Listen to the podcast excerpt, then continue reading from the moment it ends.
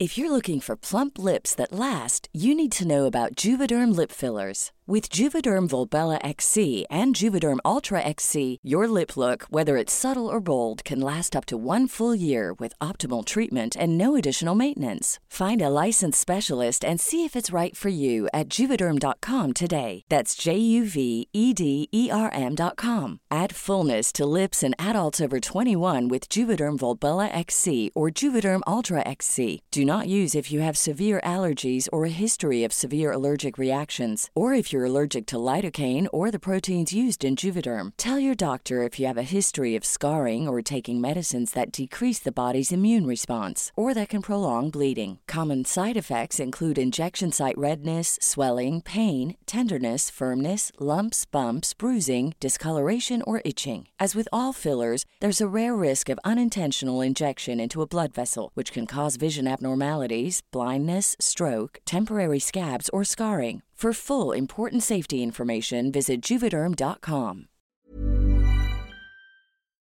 Hola gente, bienvenidas y bienvenidos a un nuevo episodio de Historias que Molestan. Hola, estás escuchando Historias que Molestan, un podcast que te acerca al detrás de escena de las personas que la rompen para que veas que detrás de cada logro hubo una decisión. Recordarte obviamente que en Instagram, TikTok y en mi blog tenés un montón de información útil, pero sobre todo unos posteos muy motivadores para que vos también te llenes de energía y puedas salir a recorrer el mundo y me encontrás como Titin Round the World. Te dejo con el episodio. Bueno, el día de hoy voy a hacer corta la intro porque tenemos un capítulo, un episodio larguísimo que recontra vale la pena, que tiene mucha info. Así que no me voy a detener eh, en, en, mis andanzas y con los chismes porque, nada, ya de por sí esto es muy largo. El episodio de hoy me acompaña Cami, Cami Turista en redes, que es una chica argentina que ya estuvo en este podcast. De hecho, fue en el episodio número 43 donde hablamos de relaciones multiculturales. Y en este episodio, Cami hizo algo que eh, probablemente mucha gente haya hecho, que es trabajar con su árbol genealógico. Eh, no sé por qué últimamente mm, aparece mucha gente en mi vida que me habla de ese tema. Sanan. Pero bueno, Cami no solo hizo el trabajo de su árbol por un síntoma que le apareció y no les voy a contar más porque si no les voy a spoilear el episodio, pero además se fue en un viaje a recuperar sus raíces y que bueno, que en el caso de ella era en España. Así que las dejo y los dejo con el episodio y nos vemos al final. Hola gente, bienvenidas y bienvenidos a un nuevo episodio de Historias que Molestan. Espero que estén súper bien. El día de hoy estoy acompañada de Cami, que ya estuvo en este podcast, así que le damos una bienvenida nuevamente. Hola Cami, ¿cómo estás? Hola Angie, hola a todos, qué emoción volver acá. ¡Qué emoción! ¡Qué emoción, qué emoción! Eh, bueno, ya vamos a decir a la gente que a mí me tiene muy interesada esta cuestión y que de hecho vamos a contar el chisme. O sea, con Cami nos estuvimos viendo en persona y yo le quería preguntar, pero no le preguntaba cosas a propósito para dejar todo para esta charla, para que sea lo más auténtica, espontánea posible. Así que bueno, pero antes que nada, antes de meternos en tema, Cami, te voy a pedir que te presentes para la gente que, no te conoce o que todavía no te escuchó. Bien, bueno, hola a todos, de nuevo, mi nombre es Cami, eh, soy medio viajera, eh, ando viviendo en distintas partes del mundo. Ahora mismo no, ahora mismo estoy en mis raíces, justamente, que es un poco lo que vamos a hablar en este episodio. Estoy en Argentina, estoy en Buenos Aires desde febrero y sin prospectar ningún viaje hasta el año que viene. Así que eso ya es un montón para mí, estar acá como quieta en mi lugar, que tiene que ver con todo el trabajo que vamos a conversar. Yo eh, hago cursos para acompañar a las personas a encontrar su propósito, eh, hago acompañamiento de procesos de transformación, hago charlas eh, y a la vez tengo como mi lado más viajero, que es Camila Turista, que es a partir del cual nos conocemos con Angie. Este, pero en este episodio como que se conjugan las dos. Se conjuga como mi lado más viajero con todo lo que estoy haciendo hoy en día. Estoy estudiando para ser terapeuta transgeneracional y orientadora en desarrollo humano, que tiene una una orientación en logoterapia. Así que bueno, ahí es como que en este episodio se va a conjugar un poco de todo. Ya, ya tengo 300 millones de preguntas solo con lo que te estás presentando. A ver, acá hay que contar algo y es que Cami hizo un viaje, eh, digamos, estuvo armando, así, en, en, palabras de una persona que no entiende mucho, es, estuvo rearmando su árbol genealógico e hizo un viaje para justamente buscar sus raíces a mí me parece fantástico y de hecho no conozco a nadie eh, que haya hecho un trabajo tan minucioso y que haya ido hasta allá y buscado gente y recorrido y no sé qué. Así que esta historia me parece fascinante. Pero antes que nada, igual me gustaría preguntarte, Cami, cómo fue que, que empezó, o sea, ¿por qué decidiste hacer este viaje? Bien, eh, bueno, como que empecemos, voy a empezar desde el principio contando el por qué, pero como para que la gente entienda un poco el contexto de, de por qué se nos ocurrió este, este episodio, yo estuve el año pasado en noviembre, creo, ya ni me acuerdo, o sea, que en noviembre de 2022 más o menos, me fui a España, a los pueblos de donde eran mis bisabuelos. Eh, también tengo, bueno, familia que vino de Italia y de Portugal, pero en este caso, en este momento, en este viaje, fue ir a las raíces españolas. Y ahí hice todo un reviaje. Em, pero ¿de dónde sale todo esto? O sea, ¿cómo llego yo a, culminar un gran trabajo en ese viaje? Decidí en el 2020 trabajar con mi árbol genealógico em, a raíz de un dolor propio. Bien, voy a intentar como ser lo más clara posible porque sé que hay gente que por ahí nunca trabajó con su árbol, que nunca se hizo este tipo de preguntas y em, para que no sea demasiado abrumador el, el, tema.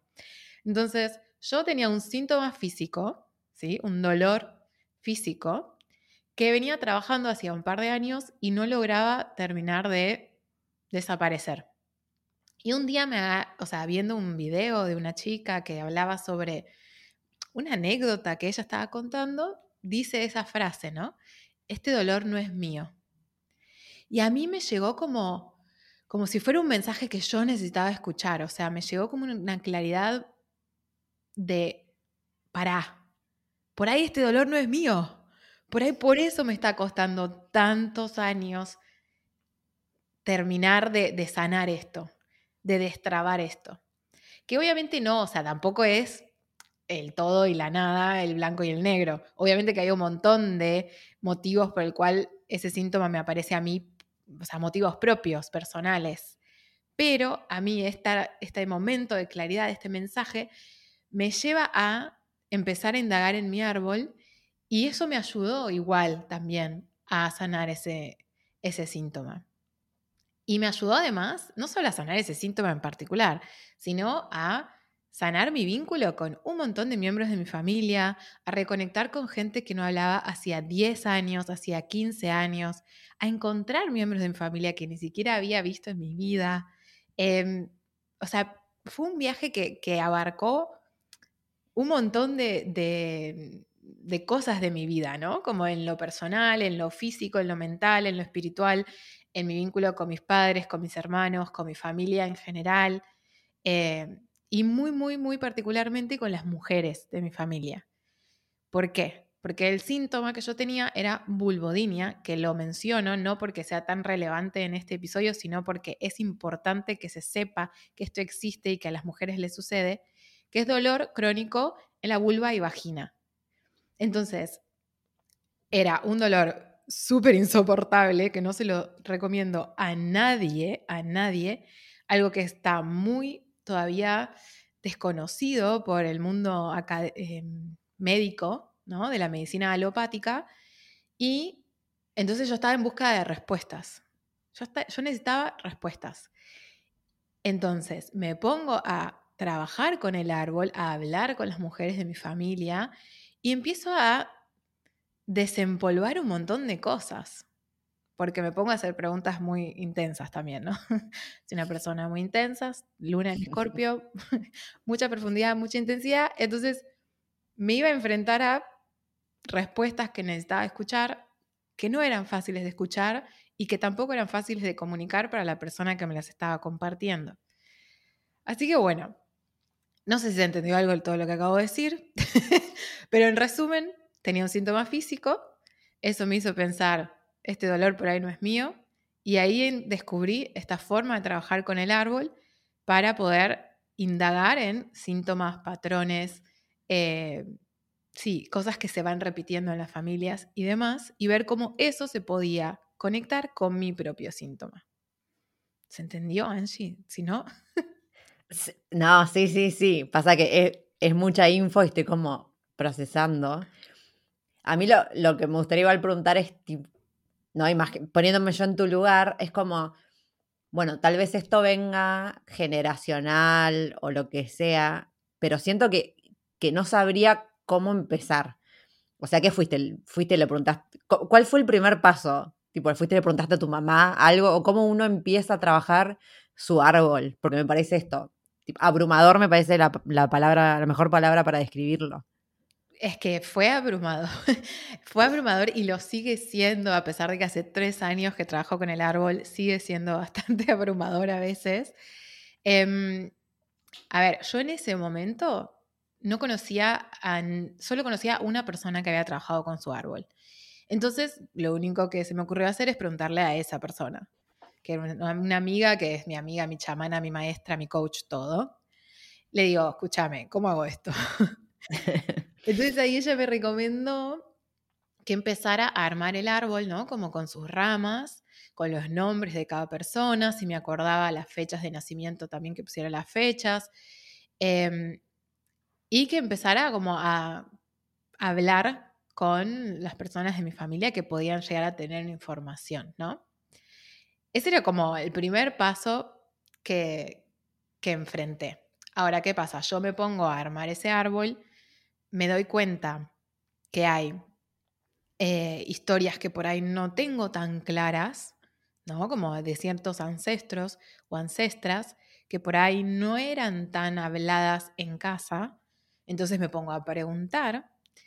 Em, y a su vez me pongo a preguntar más en específico, como esto era un síntoma físico que estaba relacionado al ser mujer, ¿no? A los órganos femeninos, me pongo a hablar con las mujeres de mi familia y hacer las preguntas que podían llegar a estar conectadas con un dolor en esa zona. Así como un poco a las piñas fue la situación, ¿no? Entonces si alguna vez había habido algún abuso, si alguna vez había habido algún aborto, si, alguna, si había sufrido violencia, cómo eran los vínculos entre pareja dentro del árbol, em, si alguna había sentido este dolor, porque por ahí alguna lo había sentido y no lo había comunicado, por vergüenza, por culpa, por un montón de cosas que la sociedad nos hace sentir. Entonces también era importante saber si alguna vez les había pasado y a preguntar si sabían de alguna ancestra que haya tenido algún tema con, el, con, sí, con la parte de los órganos femeninos. Entonces, si había habido algún cáncer o si había habido alguna muerte por algo, ¿no? Por algún embarazo o un parto, ese tipo de cosas. Entonces, como verán, no fue como demasiado sencillo, ¿no? De enfrentarme a todas estas preguntas, de todas estas respuestas. Eh, no iba a ir tan en específico porque siento que es un montón para un podcast, pero si no, no se iba a entender nada, porque si no me iba a quedar en la superficialidad y no se iba a entender nada. Ni em, mi sol en escorpio ni tu luna en escorpio lo permitiría quedar en la superficie, o sea, ¿de qué me estás hablando? tenés razón. O sea, razón. no, vamos a hundirnos. Tenés razón, yo por les oyentes, ¿viste?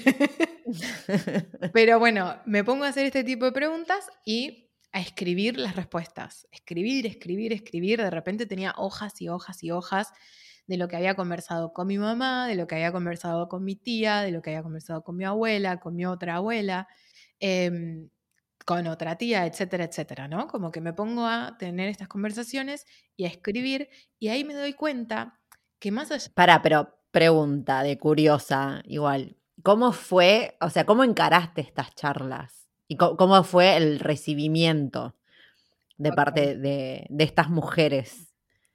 Es una buena pregunta.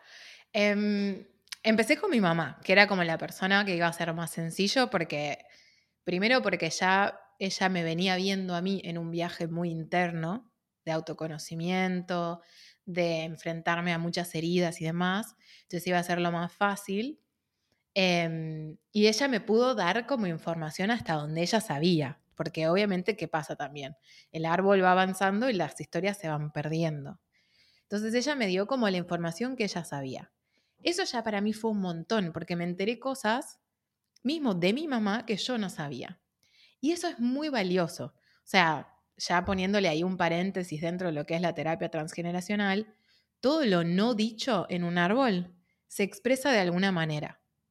Entonces, si había cosas que mi mamá no había dicho, eso también podía impactar mi bienestar, el de mi hermana, el de ella, el de mis hijes, si yo tuviera hijes, ¿no? Como todo lo no dicho, de alguna forma busca expresarse dentro de un árbol.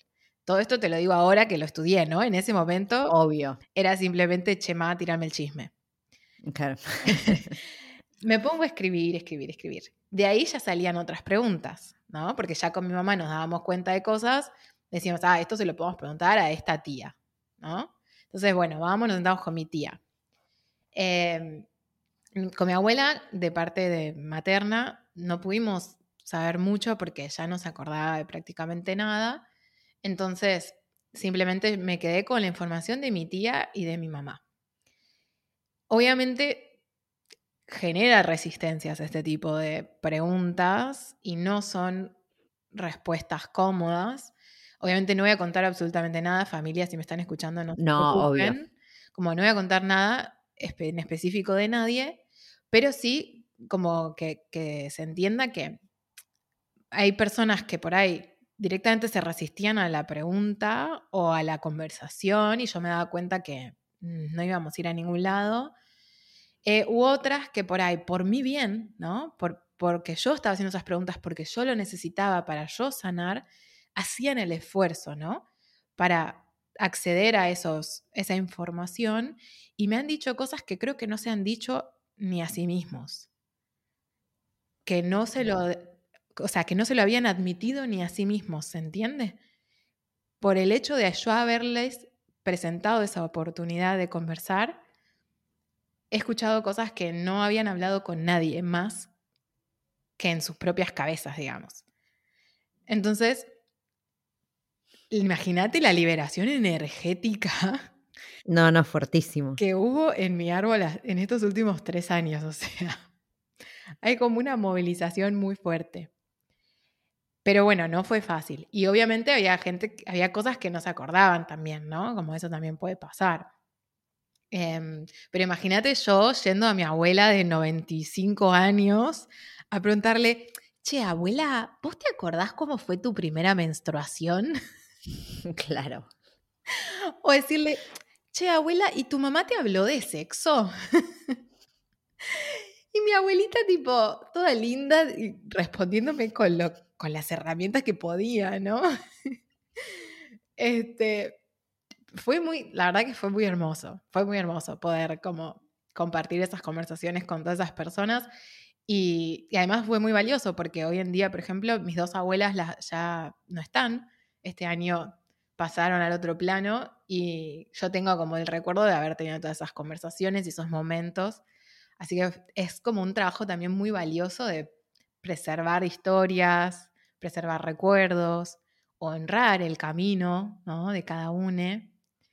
Em, no sé si te surgió alguna otra pregunta después de... No, o sea, decir. es un montón. Eh, y nada, me, pongo en tu lugar y me parece como muy valiente hacer eso. Eh, como enfrentarte. Yo justo el otro día lo hablaba con una amiga y de hecho mientras ibas, ibas hablando, digo, para, pero esto lo hablé con cambio. No, pero ahora me acuerdo, lo hablé con otra amiga que yo le decía que yo, por ejemplo, en este momento, ahora no estoy preparada para, para hacer esto porque no sé si estoy preparada para ciertas respuestas. Mm. Eh, como que por un lado digo, qué interesante pero por el otro es como, en este momento no me animo, porque si me dicen algo muy heavy, mm, creo que no lo voy a poder soportar. Ahora, hoy, la Angie de hoy. Eh, así que me parece, pero hiper valeroso, valiente lo que hiciste. Me parece un, flash.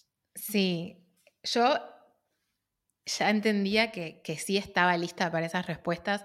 Mismo hubo preguntas que por ahí me las había hecho toda mi vida. Y recién ahí fue cuando me animé a decir, bueno. La exteriorizaste, sí. Claro.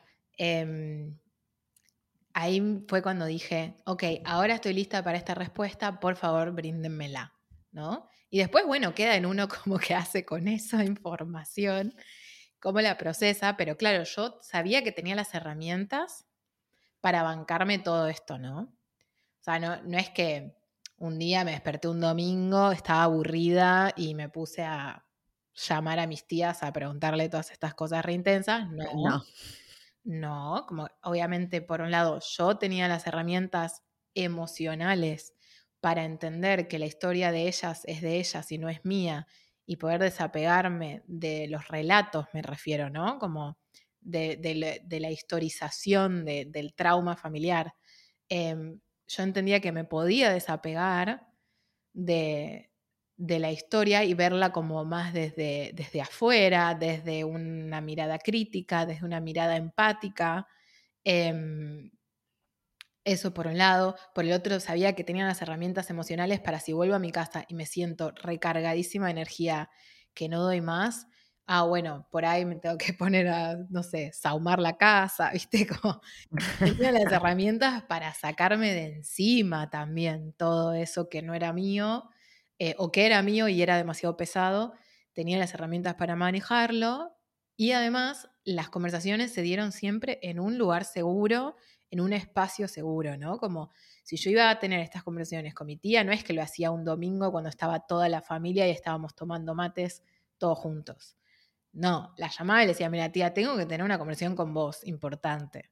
Entonces nos juntábamos solas o con mi mamá también, em, en el caso del lado materno pero nos juntaba, siempre me fui juntando de a uno, ¿no? Para poder darle a la otra persona el espacio seguro de, bueno, esta charla es entre nosotros, es para el árbol, nos va a hacer bien, bien a todos, eh, y es desde un lugar de muchísima gratitud también, ¿no? Como de gratitud de que se hayan abierto a contarme todo, em, porque, como te decía al inicio, todo esto que se movió no es solo para mí, o sea, después las ramas, una hay un, no me acuerdo de dónde lo escuché, pero una vez dijeron que cuando uno mueve el árbol, se mueven todas las ramas. O sea, vos si agarras un árbol y zarandeas el tronco, todas las ramas se van a mover, no, queda, no va a quedar ninguna rama quieta. Entonces, todo ese trabajo que uno hace impacta en toda la, toda la tribu, digamos, por así decirlo. Em, pero sí tomó, tomó mucho coraje. No, no es que desperté un domingo y estamos ahí, vamos a tomar mate y ya está. No, o sea, fue, fue intenso, pero valió, valió todo, porque fue muy reparador. Reparador sería una buena palabra. Me quiero acordar una frase que me dijo esta amiga con la que estaba hablando, pero no me voy a acordar. Cuando dijiste esto de que se mueven, eh, sí, se mueve todo el árbol, o sea, uno empieza a moverlo y genera así como una cascada de energía que no sabes en qué puede terminar también. Eso es como, a veces me pienso, ¿no? Como que a veces cuando uno tiene una pregunta que es medio intensa o medio así como para sanar una, eh, igual sabes que lo que vos muevas en, e, el otro no sabes qué puede generar. Y eso también es un, como que tenés que pensarlo, ¿no? Más allá de qué, es lo que va a pasar cuando muevas ese tipo de energía, qué va a pasar en, en las otras personas. Pero yo creo que más allá Em, de, una primera reacción, obviamente creo que para todos va a ser reparador, sin lugar a dudas, así lleve años que caiga, por ejemplo, esa ficha. Sí, es... O sea, yo, yo siento que este tipo de cosas, por, por, más que por ahí a veces generen dolor, em, el hecho de poder, poder expresarlas y poder entender que hay un otro enfrente tuyo que quiere que estés bien, ¿no? Que si vos le contás esta historia te va a abrazar o te va a acompañar o te va a decir, che, qué mierda que pasaste por esto. O, uy, ¿sabes que a mí también me pasó lo mismo? Y eso ya va desde otro lado, porque no es tipo simplemente un, no sé, yo quería ir y, recolectar historias y nada más, ¿no? Como también va desde el, bueno, em, estoy acá, pero además estoy acá para siempre. O sea, contás conmigo para que si después de esta conversación te sentís para el traste, me mandes un mensajito y sigamos charlando, ¿no? Como siempre abriendo esa puerta también. Eh, no sé si todas las personas con las que conversé eh, se animaron a eso. No sé si alguien se sintió mal después de una conversación conmigo. Yo sí sé que después de conversaciones conmigo la gente se va como intensa, como que, como que necesitan un break, ¿viste? Como que mejor el próximo podcast que sea en un año porque no aguanto, ¿viste? Como una cosa así. Pero a la vez sé que es re necesario. Entonces, cuando uno cuenta su propia historia o lo que le pasa, nunca sabe cómo le va a afectar al otro y que por ahí el otro está necesitando escuchar exactamente eso que estás contando, ¿no? Em, no, yo igual, o sea, yo lo entiendo y yo sostengo y aparte no es que, no, sea, no es que sea una masoquista, pero yo disfruto sufrir porque sé que, que, se viene un aprendizaje terrible y lloro y me río al mismo tiempo de que no puedo estar pasando esto y me cago de risa porque digo, chabón, o sea, nada, aprendí un montón más allá del sufrimiento en el momento. Pero bueno, es, podemos decir, Escorpio. Claro. Que capaz lo, define todo. O sea, yo te, banco, pero entiendo que en otras personas capaz le lleve hasta un año darse cuenta que en realidad ese momento de incomodidad y sufrimiento fue necesario para quitarse una carga que venía de, mil años atrás. Eh, pero bueno, igual me parece eso, como súper intenso, y más si tuviste una vida, no sé, eh, pienso ¿no? En, nuestras abuelas y qué sé yo, como una vida súper estructurada, mm. nunca un lugar más siendo mujer, a cuestionarse, a poder expresarse a lo que sea, y que de repente a los 90 caiga una y que le diga, che, sí, imagínate lo que puede llegar a pasar ahí. Eh, pero banco que me parece que, es, que debe ser lo más liberador del mundo. Eh, porque por fin alguien les dio ese lugar. Wow. Sí. Y sabes qué, eso te lo voy a, Eso último que dijiste lo voy a atar con el árbol en general, ¿no? Más allá de quienes están vives, vivos, sino como alguien les dio lugar, también aplica para aquellos que ya no están. Eh, con esto de, armar el árbol es muy importante honrar a todas las personas que formaron parte de ese árbol. Y muchas veces lo que pasa es que quedan algunos personajes excluidos, ¿no? Como por ejemplo, no, de ese no se habla. No sé si viste la película Encanto con No se habla de Bruno.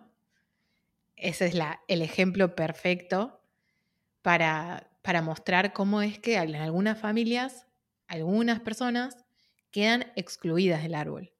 Y así como yo te decía lo de lo no dicho que intenta ser expresado de alguna manera, los excluidos intentan volver a ser parte del árbol también de alguna forma.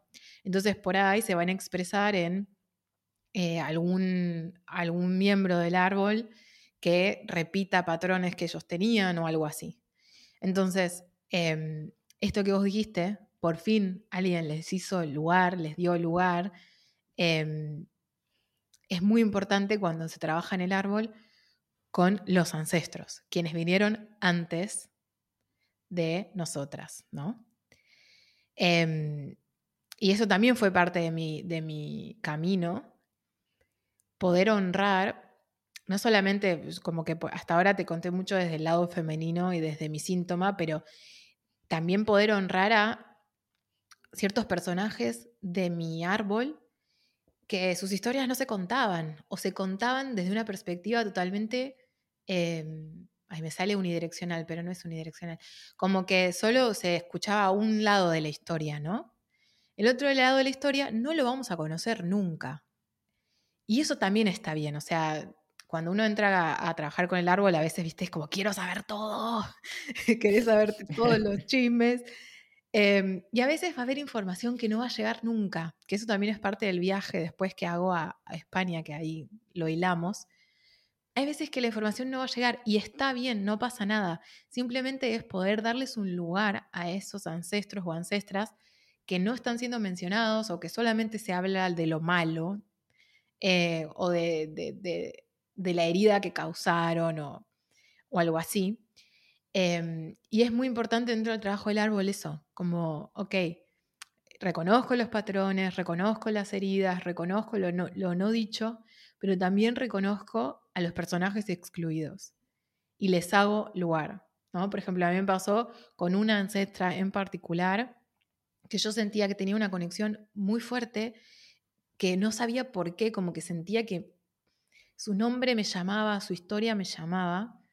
Y un día en una sesión de, yo tengo una coach que también trabaja con el árbol, entonces medio que hacemos todo juntos. Em, y en una sesión con ella me dijo, sí, ahí es, es, clave que a esta ancestra le hagas lugar. Entonces, bueno, ponela en, un altarcito, poné una foto de ella si tenés, poné su nombre si no tenés una foto, eh, nombrala, traela como al, al hoy. Y eso fue re fuerte porque me pasó que primero había como cero información. Yo empiezo a, nombrarla y a preguntar por ella y empieza como de repente a haber un poquito más de información. Ahí empiezo yo a juntarme con primas que no veía hacía mil millones de años y a cada una de estas primas les cuento la historia de esta ancestra. Cuanto más yo hablaba de ella, más información llegaba a mí. Las mismas personas a las cuales yo les había preguntado en un inicio y me dijeron, te puedo decir ABC, de repente me decían A, E. ¿Se entiende? Como que cuanto más lugar yo le hacía, más me llegaba su historia y más la podía entender no solo yo, sino también el resto de mi familia. Que por ahí habían tenido, se habían quedado con una historia de, que ella es así, guasá, ¿no? Como viste, eso pasa mucho en las familias que, te ponen como etiquetas, ¿no? Mm que el gruñón, que la depresiva, que la loca, que la... Sí. ¿No? Em, te terminas que, o si alguno es alcohólico, el alcohólico, como que van quedando como etiquetas en, en, las familias a veces con las personas. Y eso es re peligroso, porque después eh, es re difícil sacar eso y poder ver a la persona en, como un todo, como un ser humano que tuvo una infancia, una adolescencia, una adultez, que tuvo heridas, que tuvo traumas, que tuvo alegrías, que tuvo celebraciones. Em, y eso es re importante eh, con todos, ¿no? No solo con los ancestros, también a todos los seres humanos que nos rodean, recordar que son un todo y no solo las cosas malas que nos han hecho o esas cosas, ¿no? Pero eso, hacerles lugar es parte muy importante de este trabajo con el árbol para cualquier tipo de, de problemática que quieras intentar encontrar una respuesta, ¿no? Pa. Como, ay, es mucho. No, pero me, encanta. Y, mm, pero igual, bueno, o sea, entonces, para, vamos en, vos decidiste trabajar con el árbol, empezaste con, con, tu mamá, fuiste de a poco abriendo, y todo esto igual, o sea, que tenías un papelito em, bueno, papelito, yo me estoy imaginando, tipo así un mapita, viste, como en las películas, y te ibas armando así, tipo fulanito, hijo de Mengano, te ibas armando así como toda la familia, o ese proceso cómo es. Claro, yo tenía en un papel armado el árbol, literal, no sé si alguna vez te hicieron hacer eso en el colegio, pero como dibujás el árbol, literal, con cada una de las personitas, y este se casó con tal y tuvo tales hijitos. Em, entonces yo, yo tenía siempre siempre conmigo a donde iba, tenía el árbol con todos sus nombres y iba tomando nota del otro lado, ¿viste? Y después ya no me alcanzaba, de repente eran hojas y hojas y hojas, em, que después ya se convirtieron en cuadernos y andas a ver en qué se va a convertir todo eso, ¿no? Pero mm, yo iba con eso y me iba, me iba anotando como si tenía alguna pregunta específica que hacerle a una persona en particular, entonces me llevaba también una hojita con las preguntas específicas para no olvidarme nada, porque uno se pone a hablar de la familia y de repente se te ponen a contar las anécdotas graciosas, ¿viste? que fulano, que me engano, que el vecino, y que está buenísimo. Y yo tenía el tiempo disponible para escuchar todo eso, pero tenía como mis preguntas que necesitaba hacer. Entonces yo me iba también con mi papelito, con mis preguntas. Y ahí después iba anotando como similitudes eh, o cosas que no coincidían en el discurso dentro de la familia. Y iba asociando eso con, también con cosas mías, como, ah, bueno, esto tiene sentido, no tiene sentido. Siempre cuando se trabaja con el árbol es importante partir desde, bueno, ¿qué me pasa a mí hoy? ¿Por qué llego al árbol? ¿Por qué necesito esta herramienta? Entonces, en mi caso era, yo llegaba desde un síntoma físico de vulvodinia. Bueno, ok, desde ahí trabajo, porque si no, si me metía a revisar todo el árbol, con todos los patrones, con todas las heridas, es inabarcable. Em, y además, si no, te puede pasar como, no, porque como mm, el tatarabuelo era así, entonces yo soy asá. No, tampoco así, porque si no, eso es como... Claro. es muy fácil. Era re simplista, claro. Claro, claro. Entonces caes como en el peligro de eso y tampoco es así.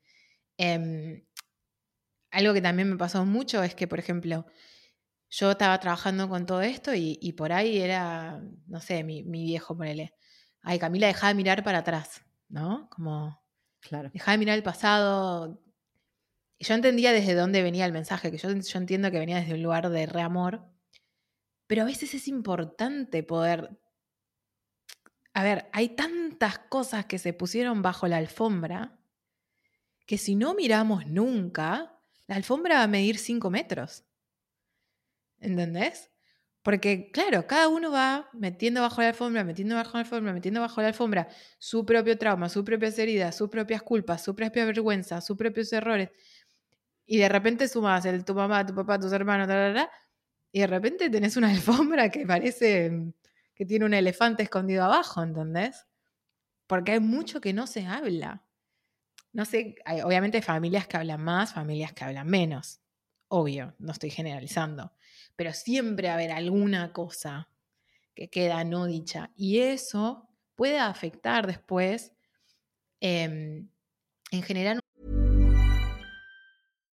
If you're looking for plump lips that last, you need to know about Juvederm lip fillers. With Juvederm Volbella XC and Juvederm Ultra XC, your lip look, whether it's subtle or bold, can last up to one full year with optimal treatment and no additional maintenance. Find a licensed specialist and see if it's right for you at Juvederm.com today. That's J U V E D E R M.com. Add fullness to lips in adults over 21 with Juvederm Volbella XC or Juvederm Ultra XC. Do not use if you have severe allergies or a history of severe allergic reactions, or if you're allergic to lidocaine or the proteins used in Juvederm. Tell your doctor if you have a history of scarring or taking medicines that decrease the body's immune response or that can prolong bleeding. Common side effects include injection site redness, swelling, pain, tenderness, firmness, lumps, bumps, bruising, discoloration, or itching. As with all fillers, there's a rare risk of unintentional injection into a blood vessel, which can cause vision abnormalities, blindness, stroke, temporary scabs, or scarring. For full important safety information, visit juvederm.com.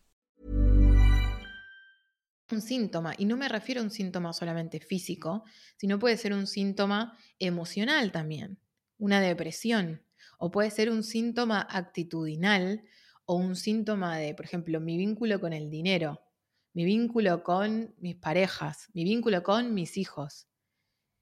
Eh, como que se van generando patrones que después es mucho más difícil de destrabar. Y si uno lo trabaja y lo puede destrabar en uno, eso hace que no se repita para abajo. O sea, para quienes vengan después. Que por ahí van a tener otros mambos que resolver. Pero ah, no, por supuesto, obvio. ¿Cómo, ¿Cómo fue igual esto? Pregunta también chisme. Vamos a hacer preguntas útiles, preguntas chisme. ¿Fuiste notando, porque o sea, tu síntoma desapareció. No sé si 100%, pero no, como que este dolor que vos tenías fue menguando. Sí. Eh, igual ahí agrego que no fue solo por el trabajo con el árbol, ¿no? Yo hice un montón de cosas para resolver el síntoma, que ya voy a armarme seguro una tanda de podcast para hablar sobre eso porque es importante. eh, pero hice otras cosas, ¿no? Yo estaba con una coach, estaba trabajando el árbol, trabajé con el huevo de obsidiana, trabajé con esto, eh, trabajé con constelaciones familiares, eh, trabajé la parte física, realmente física, ¿no? Ir a kinesiología. Eh, entonces, como, fue todo un combo, ¿no? Es que... Lo atacaste de todos los frentes. Sí, olvídate, no me quedó ni uno. no me quedó ni uno. Probé un montón de medicina alternativa. Em, o sea, no, no es que lo resolví solo con el, trabajo en el árbol, pero porque lo mío era algo que hacía años que lo tenía. Eh, no era que, bueno, se podía. Por ahí alguien va a una constelación familiar, la hace una vez, le cae una ficha y ya está, y se terminó. Y se rompió ese patrón. Puede ser. Depende de cada persona, depende de qué se trata esa herida o ese síntoma. Em, y es, una, es algo que es continuo, ¿no? Es como, por más de que el síntoma yo hoy no lo tengo, es un síntoma que tengo siempre presente. Porque yo ya sé que puedo sintomatizar por ahí si algo me sucede. Entonces, no es que te olvidas tampoco. Simplemente ahora sos consciente y podés relacionarte con ese síntoma de otra forma ser, a traer a conciencia, yo creo que es clave para todo en esta vida. Justo hoy subí un episodio de podcast hablando de eso también. Mm. Bueno, para, vamos, vamos a la parte viajes de toda esta cuestión. Eh, bueno, vos tenías el árbol, empezaste a hablar con tu familia y bueno, tus raíces estaban, o algunas de las raíces las tenías en España y decidiste ir. ¿Cómo fue eso? Exacto. Bueno, en España, em, en Asturias y en Galicia, tenía raíces. Asturias. Sí. Y Galicia. Lugares maravillosos, sí los hay. Lugares maravillosos. Mágicos. Em, yo ya sabía, o sea, miembros de mi familia ya habían ido a los pueblos, ya habían visto las casas de, en particular en Asturias, que sabíamos cuáles eran las casas. Em, entonces yo ya tenía fotos, por ejemplo, de esas casas, de cuando mi papá, mi tía, mi tío fueron años anteriores. De Galicia simplemente sabíamos como teníamos un pueblo tentativo que podía ser, pero no teníamos más información que esa. Entonces, ¿qué dije yo? Bueno, voy a ir a hacer este viaje a Asturias, que es algo que vengo soñando desde que la primera vez que vi esas fotos de esas casas, eh, y de ahí me voy a Galicia y no solamente paso, voy a ver si encuentro algo más. Ya que venía con mucho, muy Sherlock Holmes, buscando un montón de cosas, dije, bueno, por ahí se destraba algo, no sé, solo con mi presencia allá, por ahí algo, algo sucede. Entonces me fui.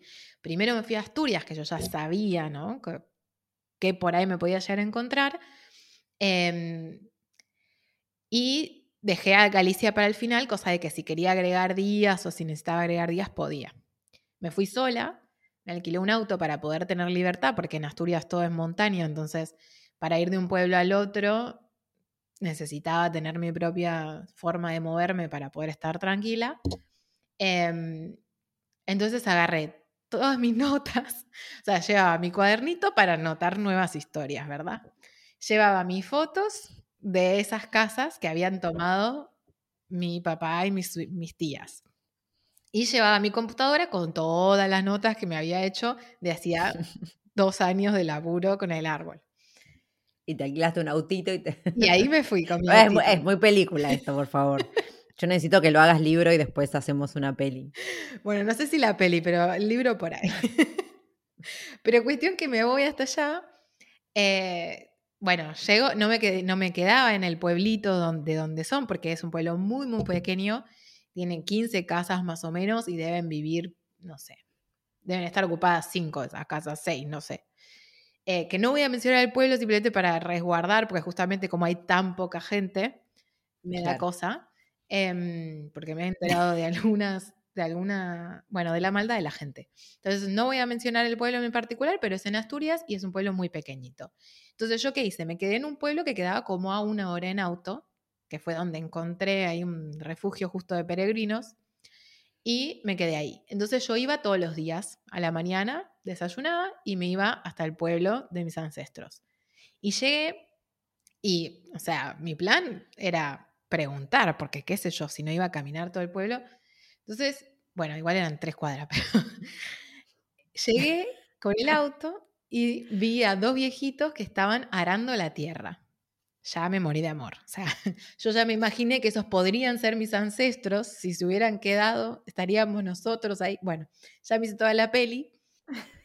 Y bueno, ahí estaban dos viejecitos con las botas hasta la rodilla, arando la tierra, no sé qué estarían sembrando. Entonces me acerco, que si imagínate, yo no pasa nadie por ese pueblo, de repente llega un auto, se baja una piba pelada, hablando en argentino, ni idea. Entonces le pregunto, le digo, mire, yo soy la bisnieta de tal, estoy buscando su casa. Entonces ahí el señor me, avisa, bueno, sí, la casa de eh, tu bisabuelo es la de allá. Y me muestra, esa que se está cayendo a pedazos. Uf, me dolió el alma cuando escuché eso. Dije, bueno, ahora voy y la veo y saco fotos. Y me dijo, y la de tu bisabuela es la otra que está por ahí y la dueña está viviendo enfrente. Y cuando me dijo la dueña, yo supuse que era que alguna señora se había comprado la casa y nada, la estaría alquilando, qué sé yo. Entonces no tenía ninguna expectativa. Yo fui a ver casas. O sea, no, tenía familia ahí, en, en principio, en mi imaginario. Entonces, bueno, voy primero a ver la casa esta que estaba muy abandonada, eh, saqué unas fotos, nada.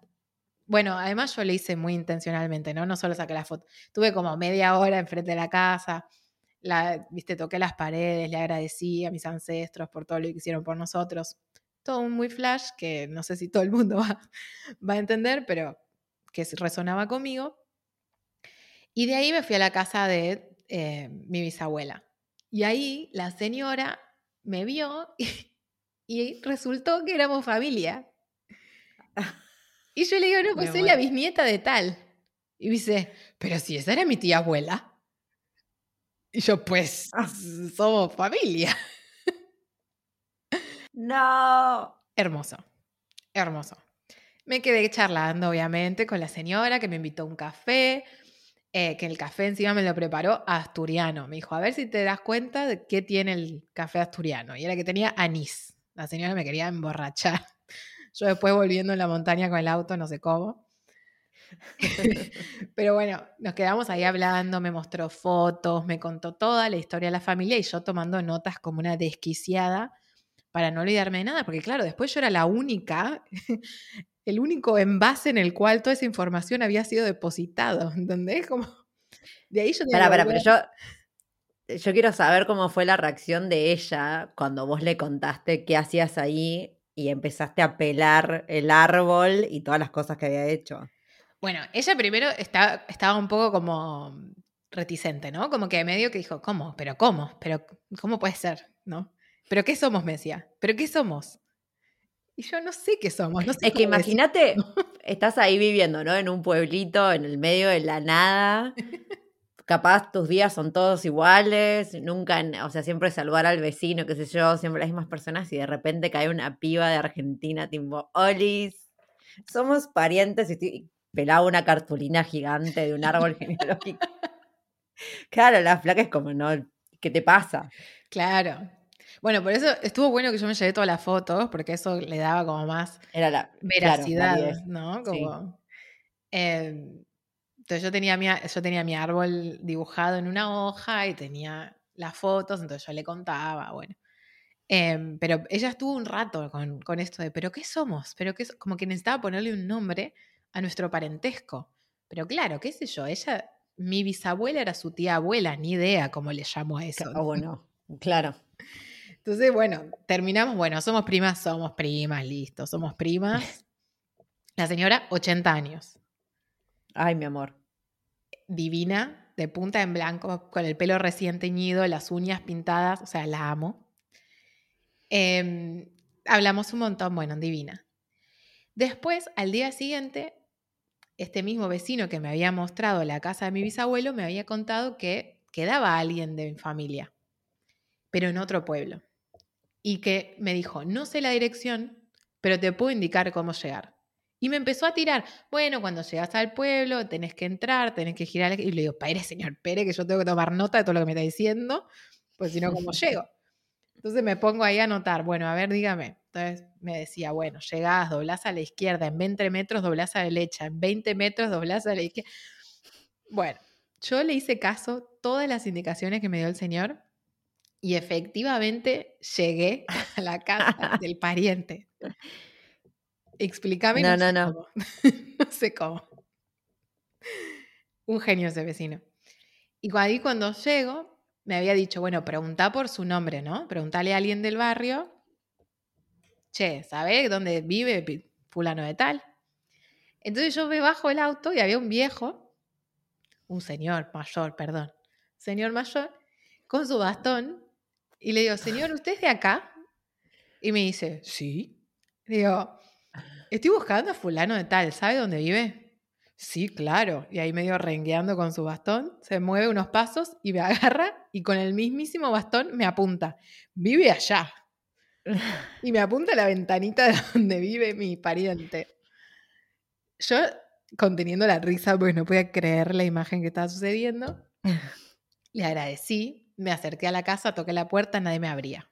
Digo, no, no puede ser que venga un día que no está. Tocaba la puerta, nada. El vecino chusma. Me ve, Claro. me ve que todavía no me abrieron. Entonces se pone nervioso. Pero ¿cómo no le abren? Entonces se pone a gritar. El Ay, no. nombre de mi pariente se, a los gritos. Hasta que abren una ventana y ahí le dice, que hay una chica preguntando por usted en la puerta, ábrale. Entonces ahí viene, me abre mi pariente y de nuevo yo hago todo mi speech, ¿no? Mi Claro. discursito. Hola, ¿qué tal? Yo soy Cami de Argentina, yo soy la bisnieta de... No, no, no. Y el señor, muy sospechoso, me pregunta el segundo, nom- el segundo apellido de mi bisabuelo. Pues yo había dicho primer nombre y primer apellido. Mi primer apellido. Claro, y me- como en España se usan dos, me mira como sospechoso, ¿no? Y me pregunta el segundo apellido. Cuando se lo digo, abrió los ojos como platos Ay, no, no, me muero. y me dice, pero entonces somos familia. Le digo, Ay, no. sí, señor. No sé qué somos, pero somos familia. ¿Te puedo abrazar? Me dice. No. No, listo. Claro que sí, abráceme. Tenía, tiene 63, 64 años el señor. Y nada, imagínate, o sea, igual que la señora, de repente vino una argentina loca a tocarle la puerta. O sea, ninguno de los dos lo podía creer. Ninguno de los dos. Nos pasamos toda la tarde conversando, volví al día siguiente, a, to- a los dos los visité dos veces. Pará, pero igual, entre ellos dos, ¿también son parientes? No, No. no, entre ellos no. Y es más, ni siquiera sabían de la existencia de, lo, de- o sea, Eso quería saber, claro. Si imagínate, de repente se encontraban también mutuamente, era como todo muy loco. claro, no, no, no, porque eso, mi bisabuelo y mi bisabuela que se casaron, entonces no hay Claro. conexión entre esos dos. Em, pero no, fue, la verdad que fue mundial la situación, fue mundial. Me fui con el corazón repleto de amor, porque claro, estas dos personas me llenaron de amor, de historias, de recuerdos, de fotos, de un montón de cosas. Entonces me fui, ah, me recargó de energía, pero ahí me tocaba enfrentarme a Galicia. Y de Galicia yo no tenía nada. Entonces yo iba en el auto desde Asturias a Galicia y te juro que vi el cartel que decía bienvenidos a Galicia y me largué a llorar. Ay, no. mares. Obviamente Galicia también lloraba porque no hay ningún día en que no llueva en Galicia. Entonces ahí lloraba Galicia, lloraba yo, era como pura agua. Pero bueno, dije, lo voy a intentar. Entonces llegué, eh, me quedé cinco días en Galicia. Y hice lo que pude, la verdad. O sea, me fui a registro civil, no encontré nada. Me fui a la iglesia porque me habían dicho que supuestamente había sido bautizada ahí mi bisabuela. Tampoco encontré nada. Em, me fui al cementerio. Muy luna en escorpio la situación. Me fui al cementerio y miré tumba por tumba a ver si encontraba un pariente leyendo los nombres de cada uno de los muertos. Eh, que yo me mato de risa porque para mí es como re normal y hay un montón de gente que, ay Camila, ¿cómo estuviste una hora y media en una... qué sé yo? Yo quería encontrar algo, no sé. Yo Em, caminando todos los días en el cementerio de la Chacarita. Hoy fui, obviamente. caminando entre tumbas, por supuesto. Cuando me contaste que vas todas las mañanas me maté de risa. Qué escorpiana, por favor. Este, pero bueno, me fui de todas las tumbas, nada. Em, estuve caminando, pero claro, ahí ya no era un pueblo, ya se había transformado en ciudad. Entonces, toda la dinámica que a mí me sucedió en Asturias, de que el vecino me cuente, era imposible que me pase, porque ya no existía eso, Claro. ya habían edificios con gente de los alrededores que se había mudado a, e- a esa ciudad para trabajar, para lo que sea. Entonces, por más que lo intenté, o sea, yo entré en una cantina, ponele, y fui a la barra y le pregunté a la señora que tenía mil años, mire señora, estoy buscando a mi, a mi familia, eh, solamente quiero conocer de historias, como que no sé si conoce a alguien de tal apellido, no conocía a nadie. Después en un café estaba yo tomando café sola y al lado mío había tres señoras hablando sobre parientes que se habían ido a la Argentina y yo ahí. Sana. Hola, ¿qué tal? Oli. Permiso, yo también soy descendiente de españoles que se fueron a la Argentina, estoy buscando a mi familia, no sé si me pueden ayudar. y las señoras, ay, pobrecita, esta piba que le pasa. Em, no, no conocían nada, porque eran de otros pueblos que se habían ido a vivir a la ciudad. Em, pero estaban como, bueno, por ahí anda a tal lado, a tal otro. O sea, todos me quisieron ayudar. Todos quisieron como darme alguna dirección de a dónde por ahí podría encontrar alguna respuesta. Pero yo digo que esa bisabuela no quiso que encuentre nada. Está ahí como negada, no quiere que se sepa. Está negada, total. Em, Por ahora. por ahora, por ahora. Ya se va a destrabar un poco más, supongo. O no, o no. Y también tengo que. La honro igual, como quiera, como ella quiera. Pero, mm, pero fue fuerte para mí venir, venir de Asturias con historias tan felices, digamos, de, de encontrar familia, de encontrar historias. Pude entrar a la casa de mi bisabuela en Asturias, o sea, entrar a la casa. Eh, me pare- o sea, todo eso y después ir a Galicia y intentar, intentar, intentar, intentar y que no, que no encontrara ninguna respuesta. Fue un poco fuerte. Un día que dije, no, no aguanto más de nos, de recibir nos, de que me fui a, a Finisterre ahí a mirar las olas un rato. Porque necesitaba, viste, salirme un poco de- del rol de búsqueda. Em, pero igual fue hermoso, o sea, Galicia es maravillosa y igualmente estando ahí yo hice como toda mi parte de honrarla, eh, me, busqué un lugarcito que a mí me, que a mí me conectara, ¿no? Con su energía o con la energía de mi árbol y me senté y ahí me puse como agradecer y demás. Era ahí como, había un, un rito, arroyito, no sé qué es, cómo se llamaría. Em, entonces ahí, me, ahí hice como toda esa parte mía de, de gratitud, pero no, no encontré más información que esa. Em, pero bueno, después yo volví para acá y fue contar todo eso a toda mi familia. Claro. Entonces me la pasé mostrando fotos y contando cada una de las historias, anécdotas que me acordaba. El resto las tengo todas escritas, igual en mi cuaderno. Pero, viste, a mi papá le cuento, a mi primo, a mi prima, a mi hermana, a mi hermana, a todo el mundo. Entonces, claro, pensá que todas esas historias están empezando a ser más escuchadas, ¿no? Dentro del árbol. Así que también es como muy fuerte para todos, como de repente enterarse de tantas cosas. ¿Y sentís que, mm, que pudiste darle un cierre a todo esto que empezó del árbol y demás? Yo creo que mm, el trabajo con el árbol es, es continuo, o sea, no, no es que en, en algún momento termina, porque, mm, porque vas de- descubriendo cosas nuevas o porque eso mismo que en algún momento sentís que se liberó, eh, no sé, pasan tres años, hay alguna, alguna situación y volvés a sentir de nuevo como un impedimento, una limitación, un bloqueo. Pero siempre el espiral de evolución es ascendente, o sea, siempre que vuelvas sobre lo mismo, siempre estás en, ya estás en un nivel vos de conciencia mayor que cuando estuviste ahí la vez pasada, entonces es más fácil enfrentarlo desde otra conciencia. Em, pero lo que es mi trabajo con mi síntoma, ya estoy, digamos. O sea, yo ahora seguí trabajando con el árbol, pero más desde un sentido amplio, de a ver qué puedo seguir ¿no? Destrabando y trabajando.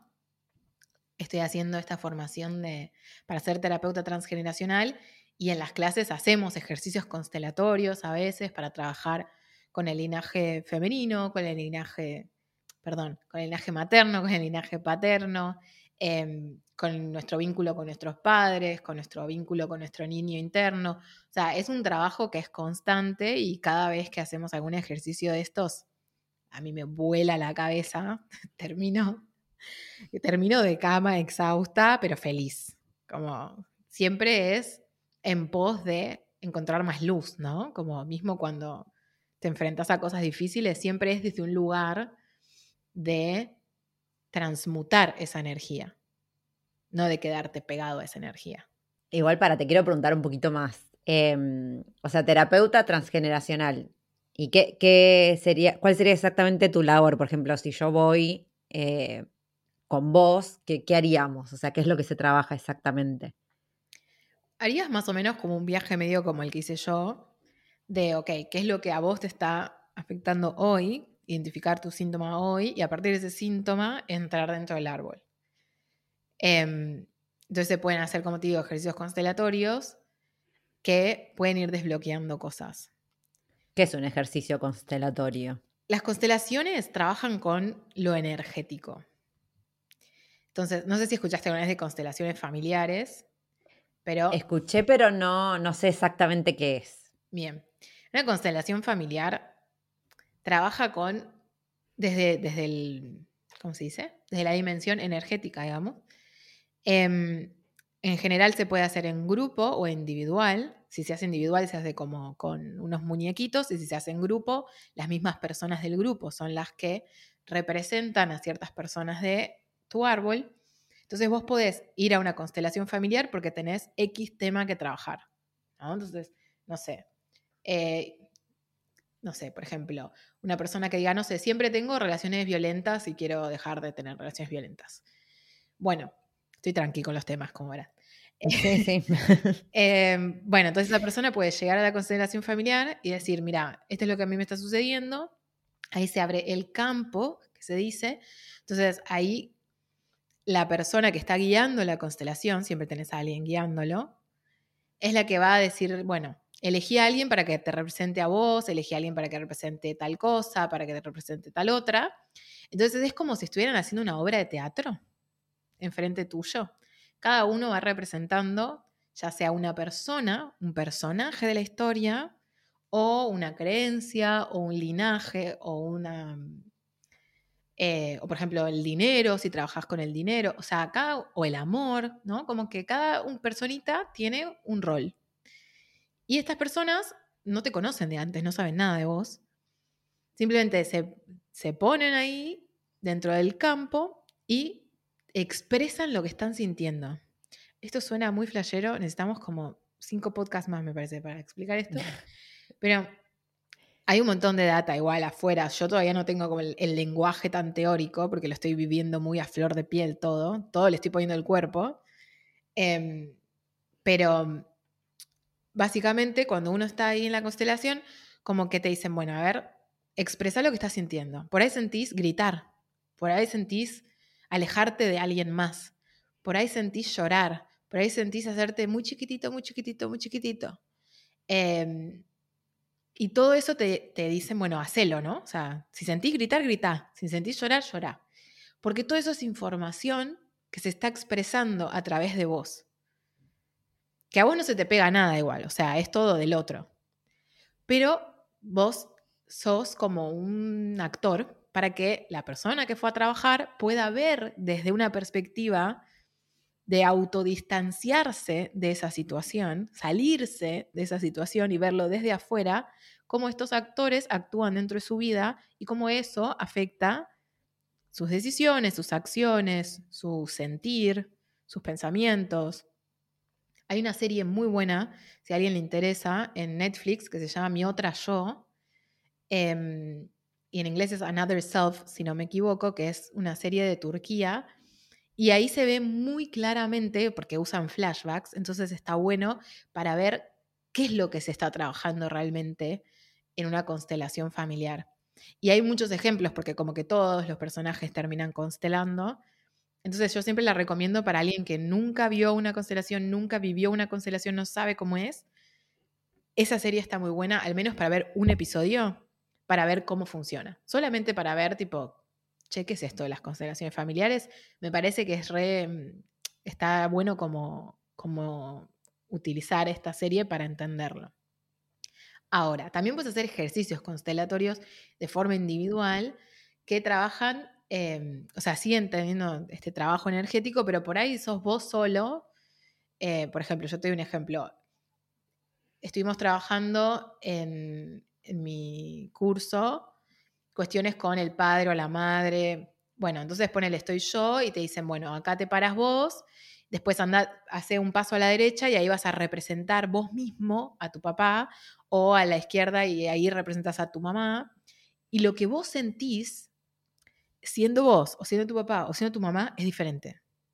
O sea, lo que a vos te está pasando en el cuerpo, tus emociones, mismo físicamente, como las tensiones que sentís en el cuerpo, eh, si te, la, emoción que sentís, si te da miedo, si te da rabia, si te da enojo, cambia de acuerdo a en dónde te posicionas.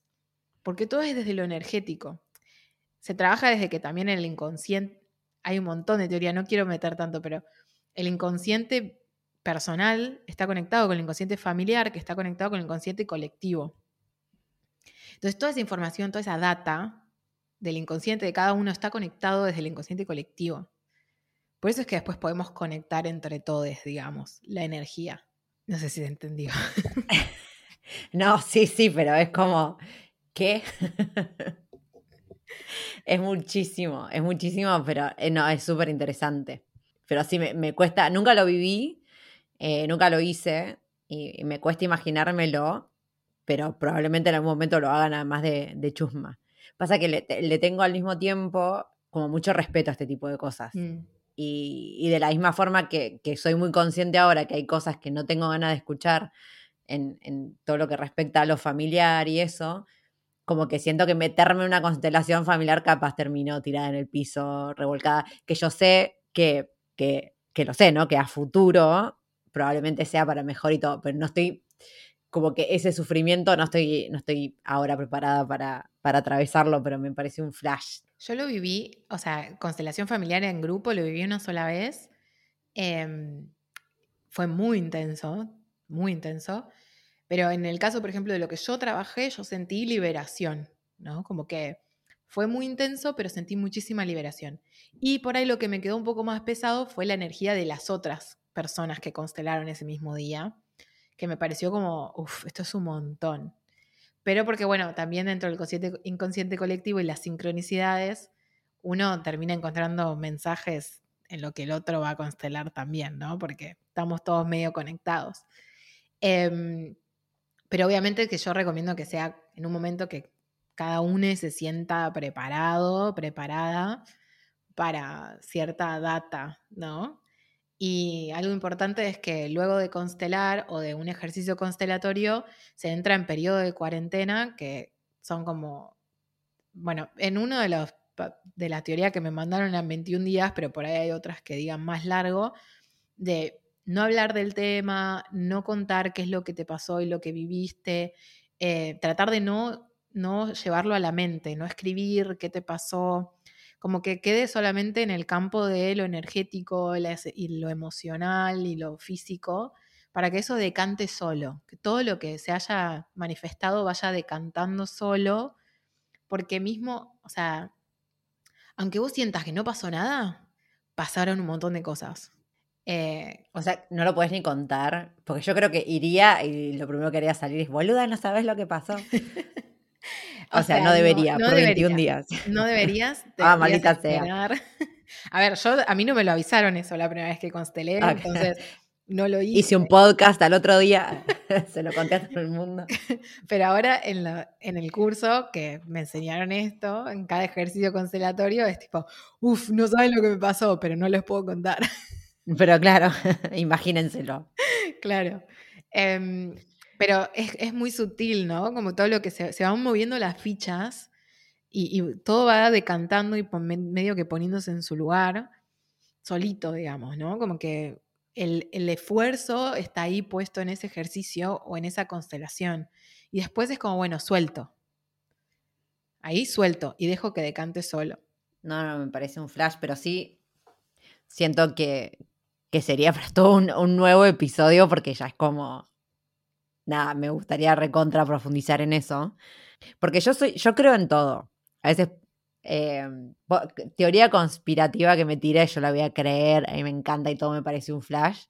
Pero, mm, pero es como que necesito igual no sé si entenderlo, porque hay cosas que obviamente no podemos entender porque nuestro cerebro no está lo suficientemente evolucionado, pero sí por lo menos como, como ir un poco más al detalle, pero siento que, que estaría buenísimo darle un espacio, pero en otro, en otro episodio así como más concreto de eso.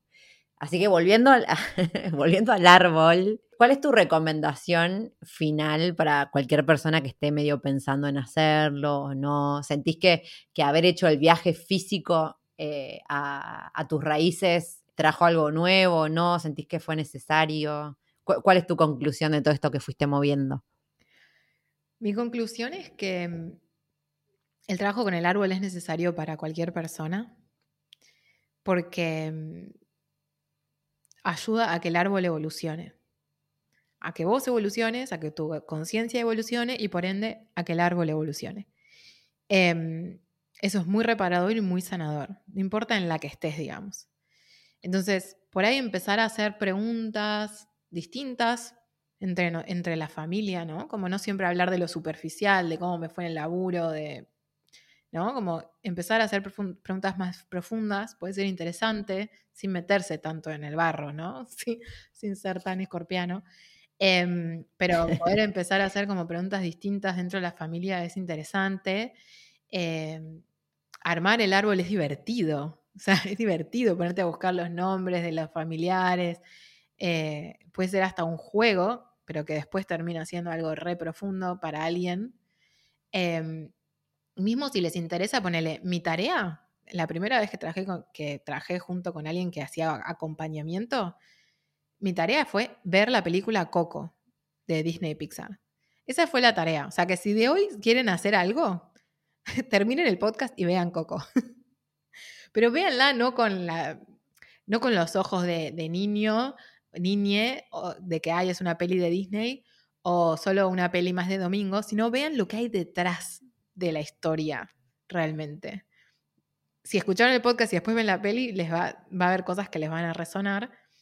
Em, pero yo, hay varias películas en realidad de Disney y Pixar que, no sé, están remambeados con el tema del árbol y que pasa desapercibido, desapercibido. O sea, como que no siento que todo el mundo esté hablando del tema de que en estas películas se habla del árbol, pero Coco, Encanto, Red, que es la última que salió, eh, Moana, todas esas películas tienen muchísima información sobre el árbol, sobre lo no dicho, sobre los excluidos, sobre las expectativas y el mandato familiar. Un montón de información. Entonces, si quieren hacer algo light, porque este podcast fue demasiado intenso, pueden arrancar por ahí, se ven en canto, se cantan unas canciones, pero dicen, ah, ok, ¿qué me resuena de esta película? ¿Cómo lo veo reflejado en mi familia? Creo que con eso pueden entrar en el mundo del cuestionarse algunas cosas bastante interesante. Yo te voy a confesar que Coco no la vi porque sé que voy a llorar y que va a ser intenso y no tengo ganas. Todavía no estoy mentalmente, todo el mundo, no, que es hermosa. Yo sí, sí, ya sé, me imagino, pero es que yo soy tan intensa y vivo tanto todo con tanta profundidad que es como, me va esa película me va a matar. Así que cuando esté más estabilizada emocionalmente, veré Coco, pero por el momento no, no he podido ponerme a hacerlo. Eh, Cami, a todo esto, para que la gente que esté interesada en saber más o hablar con vos o capaz de hacerte preguntas más específicas si es que está trabajando con el árbol y demás, ¿dónde te encontramos? Bien, para hablar más de todo este tipo de viaje interno, tengo el Instagram arroba CamiXLorenzo y los viajes externos, más de viajera, es Camila Turista. Amo que tengas dos. Muchas versiones de mí, ¿qué querés? Mucha, eh, obvio, por supuesto, no, no esperaba menos. Bueno, agradecerte, quería, por todo esto que compartiste, eh, que fue un montonazo. Y, nada, estuvo, aprendí un montón, sí quedé así como, creo que tengo más preguntas que antes, pero me gusta porque queda la puerta abierta a un, a un tercer episodio ya. Me encanta, me encanta, yo siempre dispuesta. Bueno, gente, espero que hayan disfrutado un montón este episodio. Eh, cuando lo edité volví a, nada, a reescucharlo y, es mucha la data que tira Cami, me encanta, me encanta. Así que espero que les haya divertido e interesado a ustedes también. Les recuerdo que toda la info sobre ella está acá al final del episodio en las notas. Y, nada, a mí me encuentran en Titin Round the World, tanto en Instagram como en YouTube y también por mail, si me quieren mandar un mail con sugerencias y demás, en titinroundtheworld.gmail.com o historias que molestan gmail.com. Les vuelvo a recordar que, que pueden puntuar el, el, podcast tanto en Spotify como en Apple Podcast y eso ayuda un montón a la visibilidad. Así que eso, les mando un beso enorme y nos vemos en un próximo episodio. Head over to Hulu this March, where our new shows and movies will keep you streaming all month long. Catch the acclaimed movie All of Us Strangers, starring Paul Mescal and Andrew Scott. Stream the new Hulu original limited series We Were the Lucky Ones with Joey King and Logan Lerman. And don't forget about Grey's Anatomy. Every Grey's episode ever is now streaming on Hulu. So, what are you waiting for? Go stream something new on Hulu. If you thought the only way to get a more defined jawline with natural looking results was through surgery, think again. Juvederm Volux XC is a non surgical injectable gel filler that improves moderate to severe loss of jawline definition and can help you achieve natural looking results with little downtime. Even better, this improved definition lasts up to one year with optimal treatment. No maintenance required. Improve jawline definition for a smooth, sculpted look with Juvederm Volux XC. For important safety information and to find a licensed specialist, visit juvederm.com. That's J U V E D E R M.com. Not for people with severe allergic reactions, allergies to lidocaine, or the proteins used in Juvederm. Common side effects include injection site redness, swelling, pain, tenderness, firmness, lumps, bumps, bruising, discoloration, or itching. There's a risk of unintentional injection into a blood vessel, which can cause vision abnormalities, blindness, stroke, temporary scabs, or scarring. Talk to a licensed specialist to find out if it's right for you.